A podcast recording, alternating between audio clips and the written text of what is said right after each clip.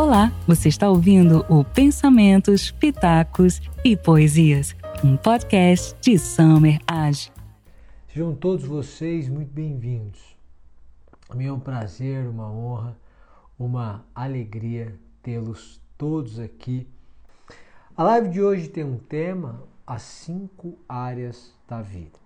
O tema que me é muito sensível, que faz parte da minha forma de lidar com a vida, de ver a vida e mais do que isso, de administrar a vida há duas décadas. Portanto, não é uma novidade, mas é uma constância e é uma constante em minha vida. Eu divido a, área, a vida em cinco áreas que correspondem aos cinco dedos das mãos ou de uma das mãos vida espiritual, vida sentimental, vida financeira, vida profissional e vida familiar. E eu faço a análise de cada uma das áreas da vida a partir dessa divisão. Alguns pressupostos são importantes para que você possa compreender o que nós vamos conversar aqui hoje. Eu sugiro, sugiro inclusive, que se possível você tenha um papel e uma caneta para que você possa fazer anotações e para que você possa aplicar, se entender cabível, o que dissermos nesta noite.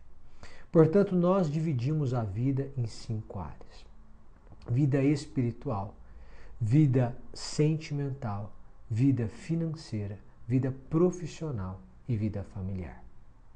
E há alguns pressupostos que eu quero destacar para vocês. O primeiro deles é que nenhuma área da vida pode ser ignorada. Você não pode simplesmente ignorar uma destas áreas. Não se engane. Todas as áreas da vida, as cinco áreas, merecem atenção. Se você ignora uma das áreas da vida, a consequência virá e você experimentará a dor da ignorância a dor do não fazer que faz um grande mal a quem o ignora. O segundo pressuposto que eu quero trazer para você, para que então depois analisemos cada uma das áreas, é que uma área não respeita a outra área. Nós temos um costume aqui de conversarmos muitas vezes sobre a vida profissional.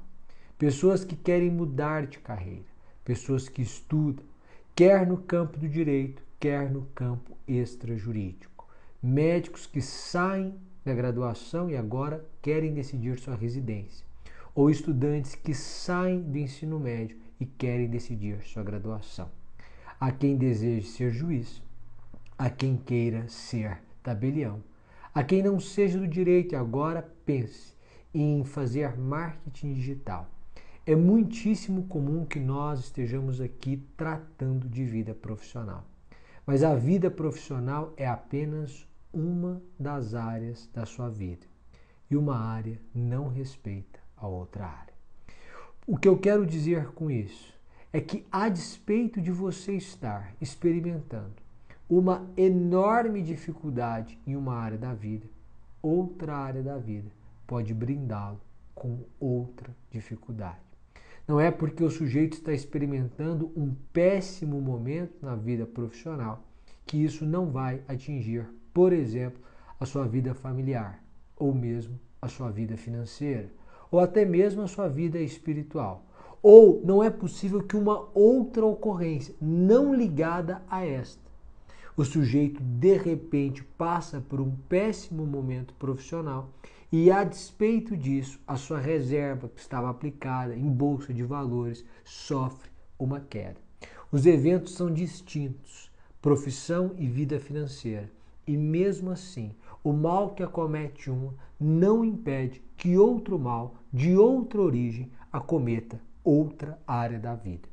Uma área não respeita outra área.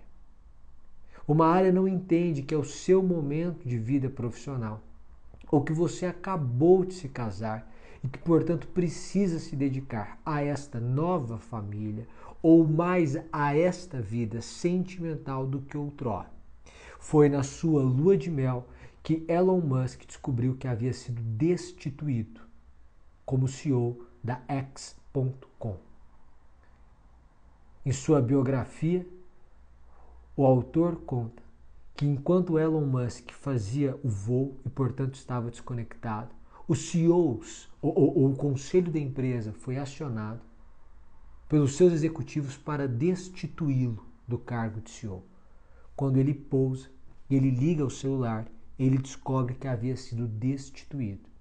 Pega o voo seguinte e volta aos Estados Unidos para tentar solucionar o problema. Ninguém esperou Ninguém disse agora é o momento da vida sentimental. Ele acabou de se casar, só agora ele conseguiu ter a sua lua de mel. E portanto, nós vamos aguardar este momento para que ele, com toda a paz, experimente a sua lua de mel e só depois nós traremos um problema de cunho profissional. Ninguém esperou. Uma área não respeita a outra área. Este é um segundo ponto que eu quero destacar para vocês. Terceiro ponto: uma área pode destruir a outra área. Uma área pode simplesmente acabar com outra área. Não se iluda. Essa sua forma ruim de lidar com as finanças pode comprometer a qualidade da sua vida familiar pode comprometer a sua vida sentimental, pode abalar a sua vida profissional. E o inverso também é verdade. A sua vida profissional, em que você não se dedica a ela, pode atrapalhar a sua vida familiar, pode atrapalhar a sua vida sentimental, pode atrapalhar a sua vida espiritual, pode atrapalhar os mais diversos campos da vida. Uma área mal administrada da vida pode destruir as outras áreas da vida. Por isso que eu sempre faço a análise por áreas. Eu sempre, quando analiso a minha vida, eu começo, e sempre começo pela vida espiritual, que é a primeira das áreas. Porque não adianta eu perguntar para você como você quer sua vida daqui a 10 anos. O sujeito começa a pensar em profissão ou ele começa a pensar em filhos. Ora, profissão e filhos são duas áreas da vida. Mas quando eu penso daqui a 10 anos como eu quero estar, eu tenho que pensar também espiritualmente como eu quero estar. Qual é o nível de comunhão que eu quero ter com Deus daqui a 10 anos? E é fundamental que você perceba isso, porque Algumas pessoas buscam respostas de Deus. Alguém quer que Deus apareça e diga a ele: vá pela esquerda ou vire à direita. Mas você precisa entender, e quem nos lembra disso é Luciano Subirá, que para passar de um nível para outro e uma visita de um profeta a Israel, Deus diz: Eu não vou falar com este povo, porque eles não seguem os meus preceitos. Para você chegar a este nível de refino, em que você é capaz, inclusive, de nos detalhes entender a direção de Deus, é preciso que você saia do primeiro nível. É preciso que o básico seja observado por você. Se o básico não é observado por você, não se iluda. Você não vai passar para o próximo nível. E não tenha a prepotência de achar que não existe um próximo nível, porque existe. O conhecimento é como uma chama na floresta, quanto maior a chama, maior a percepção de que a floresta é grande.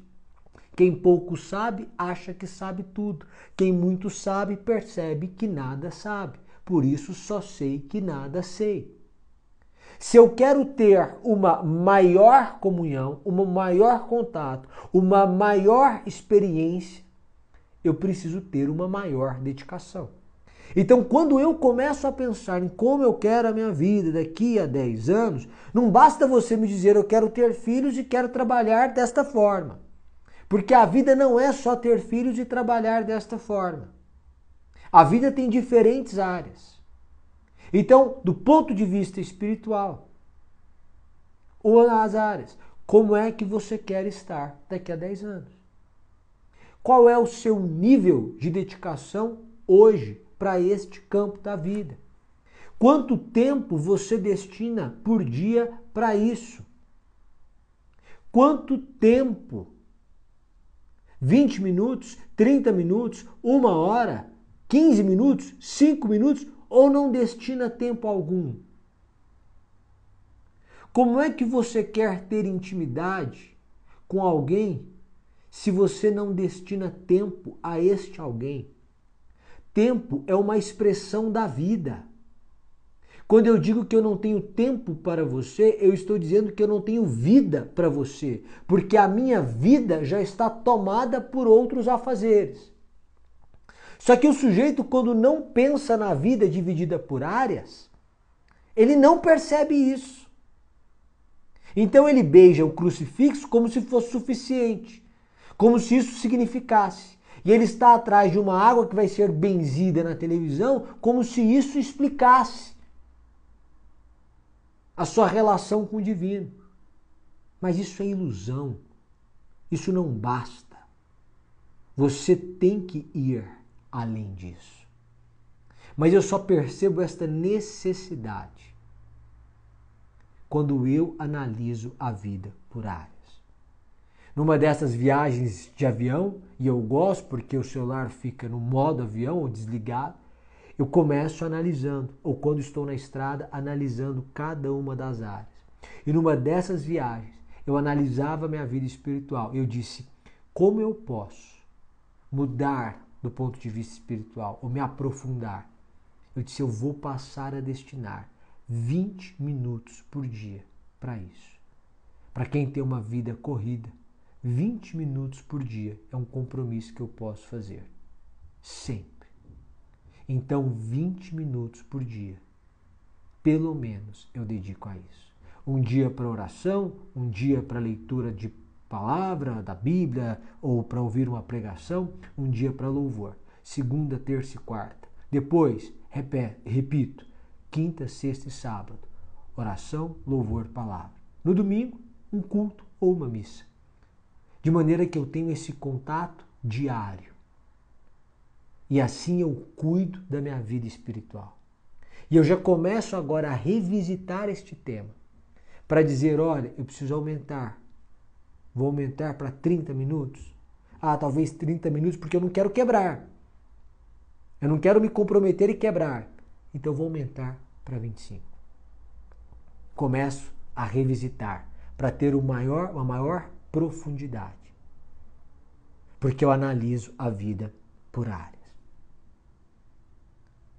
E eu começo, e eu destaco mais esse ponto, a entender que da mesma forma que uma área da vida, e a gente vai passar por cada uma delas, não tem uma pretensão de ser breve, é uma área da vida pode destruir outra área da vida, uma área da vida pode construir ou ajudar a construir outra área da vida.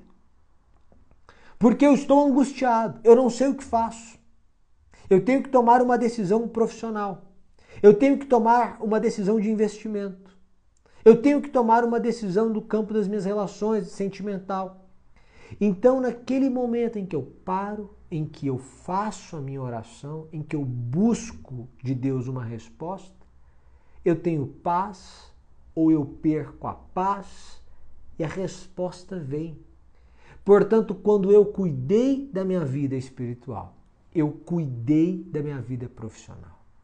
Quando eu construí a minha vida espiritual, eu construí a minha vida sentimental. Eu construí a minha vida profissional. Eu construí a minha vida financeira.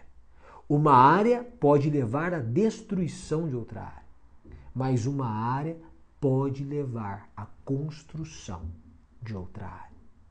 Um outro ponto que eu quero destacar é aprenda com os exemplos.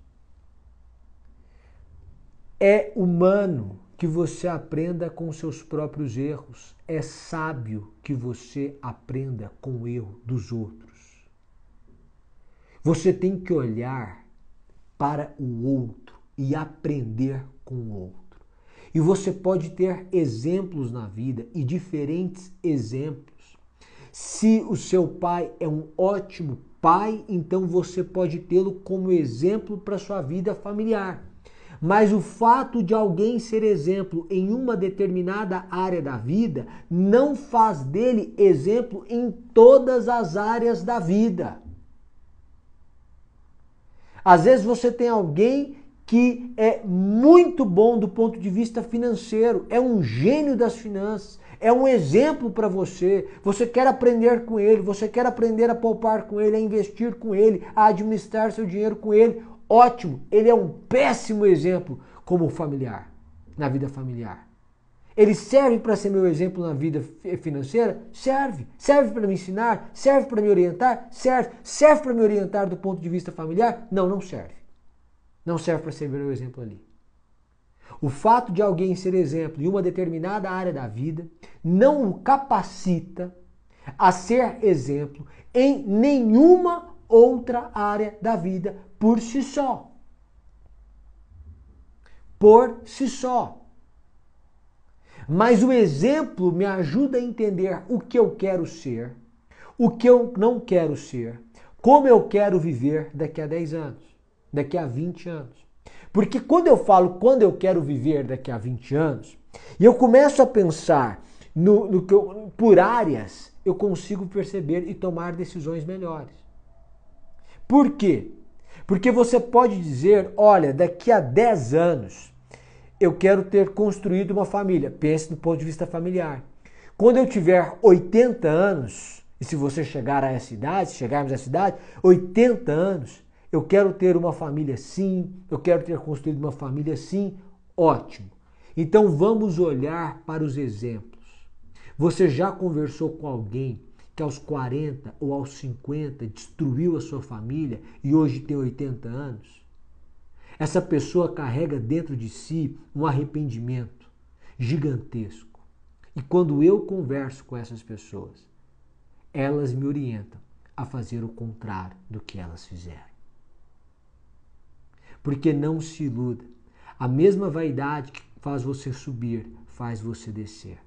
A mesma vaidade que te incentiva a estudar, a crescer profissionalmente, a melhorar de posição social, pode destruir a sua família, a sua humildade, pode destruir o que você teria.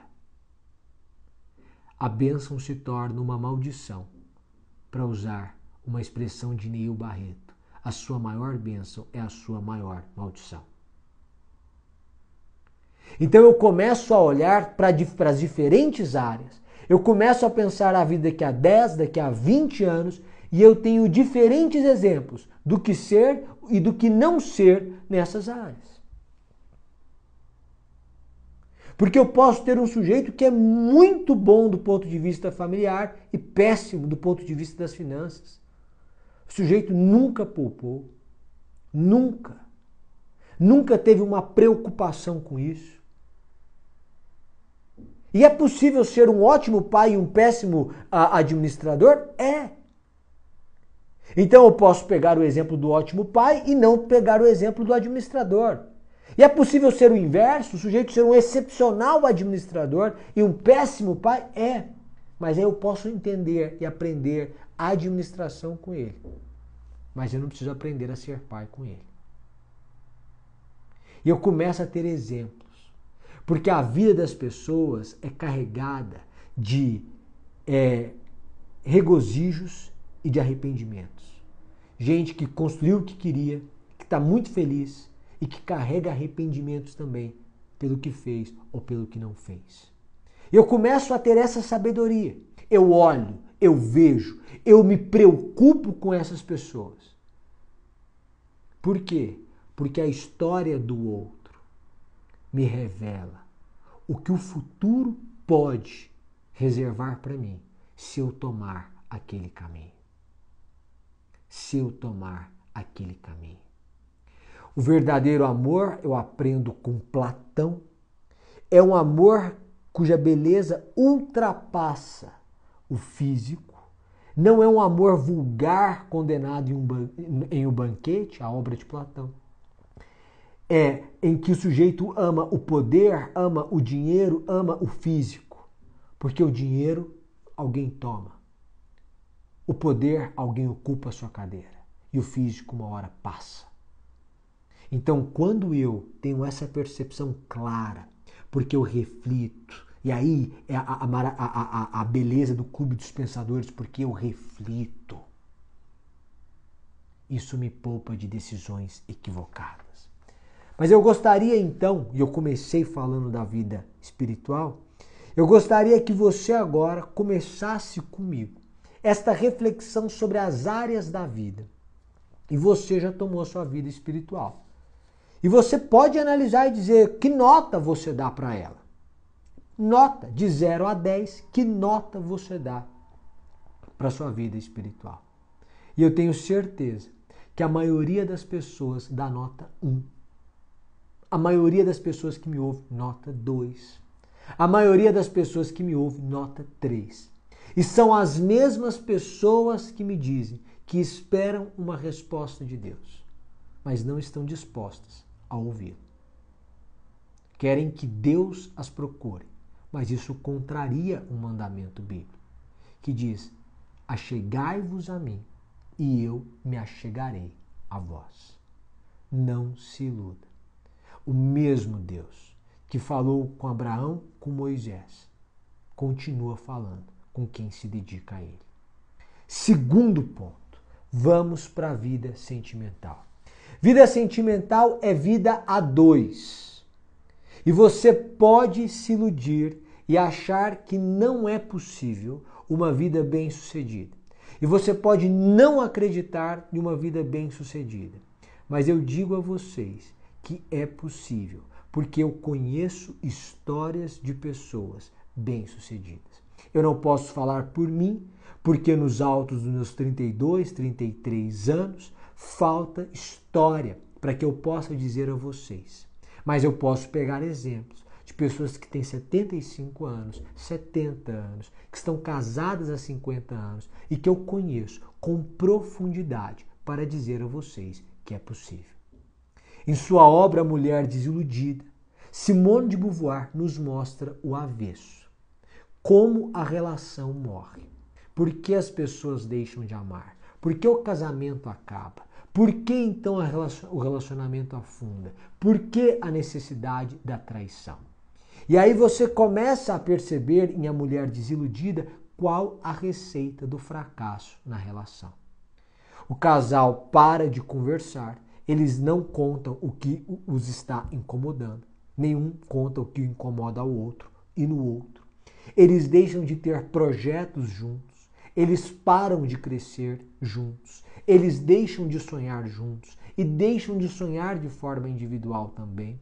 Eles deixam de se cuidar, eles deixam de é, ter a comunhão e de repente eles se tornam estranhos na mesma casa ou amigos, mas não há o amor eros. Por quê? Porque esta é a receita do fracasso. Quando nós estudamos a mulher desiludida, nós descobrimos a receita do fracasso e a receita do sucesso. O sucesso está em ouvir. O sucesso está em falar o que me incomoda. O sucesso está em propor uma solução. O sucesso está em propor uma mudança. Onde está o sucesso? O sucesso está em ter novos projetos, em continuar crescendo. Está naquele casal que agora aposentado, 65 é, e 64 anos respectivamente, decidiram passar uma temporada fora do país. Alugaram uma casa lá no interior de Portugal, porque não falam inglês, mas alugaram lá para ter uma experiência diferente. E eles estão vibrando. E eu digo aos senhores que ele não troca o sorriso da mulher por sorriso de mulher nenhuma neste mundo, porque nada paga a cumplicidade. Nada. Então não se iluda, existe a receita do fracasso, existe a receita do sucesso. E a receita do sucesso no campo sentimental, quando eu olho os exemplos de pessoas que deram certo, está na cumplicidade, está no elogio, está em Salomão quando diz qual o lírio entre os espinhos, tal é minha querida entre as donzelas. Se você quer construir algo de relevante no campo sentimental, tenha bons exemplos e aplique o avesso da receita do fracasso que você encontra em A Mulher Desiludida. eu continuo sonhando juntos. Nós continuamos sonhando juntos. Nós teremos novos projetos, e projetos ousados, e projetos jovens. Para lembrar a Bílio, para ser velho é preciso ter idade, para ser jovem qualquer idade serve. Então eu tenho isso. Que nota você dá para sua vida sentimental? Qual é a nota que você dá? É preciso que você dê uma nota. De 0 a 10. Que nota você dá? E talvez você esteja dizendo, não, mas é porque eu estou solteiro. Mas quem está solteiro tem que se tornar Luiz Alves. Não se engane. As pessoas estão procurando Luiz Alves. Homens e mulheres procuram pessoas fortes, decididas, que sabem o que quer. Pessoas educadas, abertas para reforma e para crescer. Pessoas ambiciosas e leves. Pessoas que sonham e que executam. Pessoas que dormem com um sonho, acordam com um projeto, constroem uma realidade. Não se iluda. Quando você inverter a lógica, não é você que corre atrás de, da bênção, é a bênção que te alcança. Mas é preciso que você avance porque eu analisei a minha vida espiritual, eu analisei a minha vida sentimental, agora eu analiso a minha vida financeira. São cinco áreas da vida. Como está a sua vida financeira? Quanto você poupa? Em que lugar você aplica? Porque quem não tem plano vai viver o plano do outro. E não se iluda. Basta ter 30, 40, 50 mil reais na conta para você receber uma ligação de um gerente do banco para incentivar que você faça uma aplicação que vai render para você 30 reais por mês, 40, talvez 50. Ou talvez você receba a ligação de algum engravatado, de algum escritório de investimento, que empregue duas ou três palavras em inglês e você faça o seu investimento, porque afinal de contas você não sabe nada. Ou talvez você acredite que a vida financeira é um pensamento para depois que você não precisa se preocupar. Mas eu digo a vocês que eu conheço pessoas hoje com 70, com 80, com 60 anos que ganharam muito dinheiro e não possuem dinheiro algum. Não é que elas quebraram, elas gastaram. É diferente. Pessoas sem a mínima educação financeira. E aí eu me lembro de Warren Buffett, que pode ser um exemplo aqui e diz: não é preciso juntar o que sobra, é preciso gastar o que sobra. A prioridade é poupar. Por quê? Porque você vive no Brasil, é um país instável e você precisa ter reserva. Que nota você dá para a sua vida financeira? Quem ganha pouco tem que ter planilha. Quem ganha médio tem que ter planilha. Quem ganha muito pode limitar os seus gastos em termos percentuais. Mas você tem que ter metas claras. Porque ninguém vai ter essa meta por você. Ninguém. E aí você começa a entender. Você pode fixar um percentual eu vou sempre guardar 30% do que ganho. Que bom! Quando você estiver ganhando 10 mil reais, guarde 3. Quando você estiver ganhando 100 mil reais, guarde 30. Mas pode guardar mais, guarde 50. O percentual, a alíquota pode aumentar à medida que você aumenta, mas de qualquer forma o seu padrão de vida também aumenta. Mas é preciso ter metas claras para poupar e para aplicar. Quanto você poupa e o que você faz com o que você poupa. Não raro eu conheço profissionais liberais que tiveram uma vida bem sucedida no campo profissional, mas do ponto de vista financeiro, um fracasso.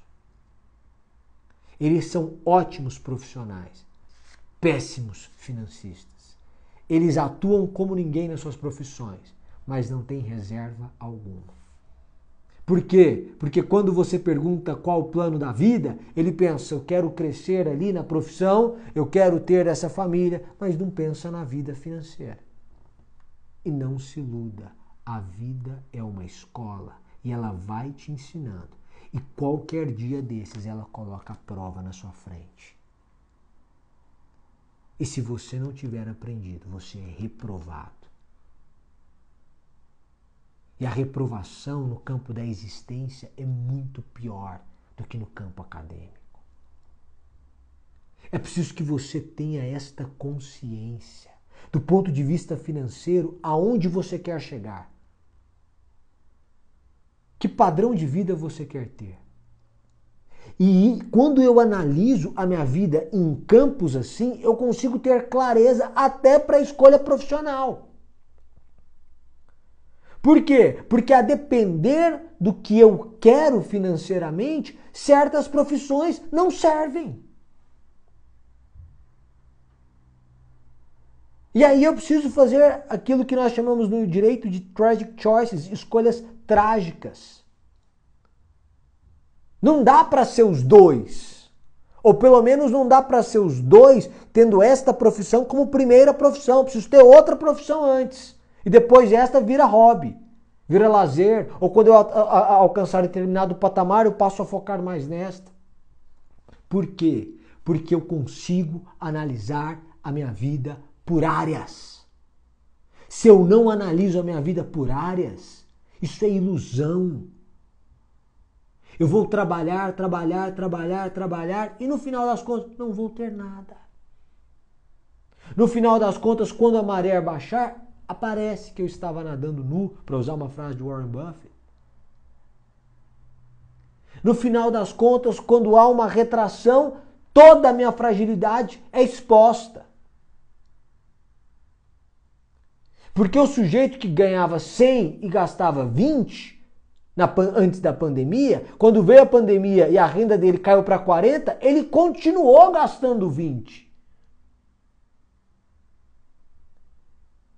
Mas como ele já era precavido, isso não afetou. Quando você analisa sua vida por áreas, você poupa muito sofrimento. Porque há sofrimentos que são inevitáveis na vida. O sujeito sofre é o imponderável, imprevisto e era imprevisível. Ele não previu e não era previsível.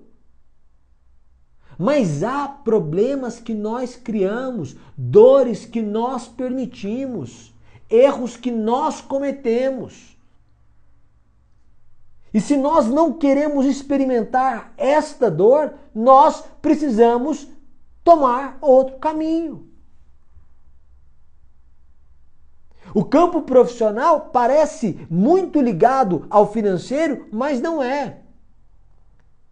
Ou você não conhece um médico que passa um aperto gigantesco numa profissão em que não há desemprego. E aí você começa a entender que eu preciso pensar no campo profissional também. Profissionalmente. O que, que eu quero fazer daqui a 10 anos? Aonde eu quero chegar? Onde eu quero estar? Em que lugar? Fazendo o quê? Em que cidade? Com qual ritmo de vida? Você quer chegar aos 60 frenético? Você quer chegar aos 60 trabalhando ali meio período e depois você joga tênis e pode viajar e eventualmente pode fazer isso ou aquilo? Qual é que profissão vai me permitir isso? E aí eu linko com o financeiro. Que renda vai me permitir isso? Porque se eu quero chegar assim, mais tranquilo aos 60, eu preciso poupar aos 30. Porque se você não pensar agora, 5, 10, 15 anos voam. E pode conversar com qualquer pessoa que tenha 50 anos. E se ela pudesse voltar 20, ela teria tomado ela tomaria decisões completamente diferentes do que das, das decisões que ela tomou, e não porque um imponderável aconteceu, mas porque era previsível o erro que ela cometia. E aí eu quero te dizer: se não houver paz, não faça. Todas as decisões que eu tomei, seguindo apenas uma lógica, apesar da ausência de paz, foram decisões equivocadas. Se não houver paz, não faça. Se não houver paz, não faça. E aí é que eu te digo: uma, uma área da vida te ajuda em outra área da vida. Do ponto de vista profissional, a vida espiritual me ajuda em decisões profissionais. O que eu faço, o que eu continuo fazendo, o que eu pretendo fazer. E eu digo a vocês que sem uma, a outra não se sustenta. Do ponto que nota você se dá para sua vida profissional? Que nota você dá para sua vida profissional? De 0 a 10. Qual é a nota que você dá a si mesmo? Porque você precisa ter uma nota. Você precisa olhar do ponto de vista profissional o que você está fazendo e dar uma nota para suas pretensões. Como é que você quer estar daqui a cinco anos profissionalmente falando? E o que, que você está fazendo para isso? Mas a vida não é só profissão. A vida é espiritual, é sentimental, é financeira, é profissional, é familiar. Como é que você está cuidando da sua família? Como é que você está cuidando da sua família? Você vê às vezes pessoas idosas sozinhas e você pode condenar os filhos pela ausência. Mas será que este pai, agora esquecido, também não tem culpa neste cartório? da vida? Não foi ele que não alimentou qualquer carinho? Não foi ele que não atraiu os filhos? Quando os filhos eram pequenos, ele era ausente. Quando os filhos ficaram adolescentes, ele não apareceu. Quando ficaram adultos, ele quis cuidar da própria vida, relegou os filhos ao mundo. Disse que os filhos eram para o mundo, mas esqueceu de ser pai. E agora, na sua velhice, os filhos estão distantes. Ah, mas eu não quero viver assim. Ora, se eu não quero viver assim, então o que eu preciso? Como é que alguém constrói uma família que ao longo da vida se mostra bem, correta? É o jeito que eu quero. Ah, foi assim. Então é assim que eu farei. Porque eu preciso ter esta consciência. Eu preciso saber, com os meus exemplos por área da vida, aonde eu quero chegar, com quem eu quero chegar, o que eu quero fazer. Por isso eu gostaria de pedir a você hoje que, tendo anotado as cinco áreas da vida, a vida espiritual, a vida sentimental, a vida financeira a vida profissional e a vida familiar, você destinasse momentos para cada uma das áreas desta vida. Depois a gente pode fazer lives, destinando uma live para uma área, outra live para outra área, outra live para outra área, para cada uma das áreas. Que você possa pensar, primeiro, que nota eu dou para essa área da minha vida hoje? Que nota? E o que, que eu posso fazer para melhorar? Agora, para este mês, para este ano. Depois, como eu quero estar daqui a 5 anos e como eu quero estar daqui a 10 anos. Que quando a gente pensar daqui a 10 anos, parece longe. Tudo bem, como é que você melhora a sua vida financeira neste mês? E a profissional? E a sentimental? Como é que você organiza a sua vida espiritual e familiar? Você vai esperar até quando para pedir perdão? Ou para perdoar? Até vocês não terem intimidade alguma? Até todos os eventos da vida terem ocorrido e vocês serem estranhos um para o outro? Que nota que você dá? Então eu quero deixar para você hoje essa mensagem pedir para você, por favor, analisar cada uma das áreas da sua vida. Conferir nota a cada uma das áreas da sua vida. uma análise sincera, sem mentiras, sem dar notas maiores do que você merece. Depois, pensar em como é que você pode melhorar cada uma das áreas da sua vida. Neste mês, neste ano, nos próximos cinco anos e nos próximos dez anos. Mas não se esqueça: nenhuma área pode ser ignorada. Uma área não respeita a outra área. Uma área pode destruir ou construir outra área. Você pode ter diferentes exemplos, exemplos para cada uma das áreas. E por fim, você também pode ser um exemplo. Seja sábio. Eu quero agradecer a presença de cada um de vocês. E como eu sempre peço, eu peço a gentileza de você compartilhar essas lives nos stories, me marcar, dar um print e colocar nos stories e me marcar para que mais pessoas possam assistir. Eu fico muitíssimo agradecido. Muito obrigado pela presença, pela audiência e eu me sinto bastante honrado com a presença de cada um de vocês. Um grande. Depois a gente vai fazer uma live por área, tá? A gente pode fazer uma por semana, é, cada semana destinada a uma área e assim vamos evoluindo. Muito obrigado, um grande abraço e até mais. Tchau, tchau. Esse conteúdo foi extraído da live do professor Summer em seu perfil pessoal no Instagram. Obrigada e até a próxima!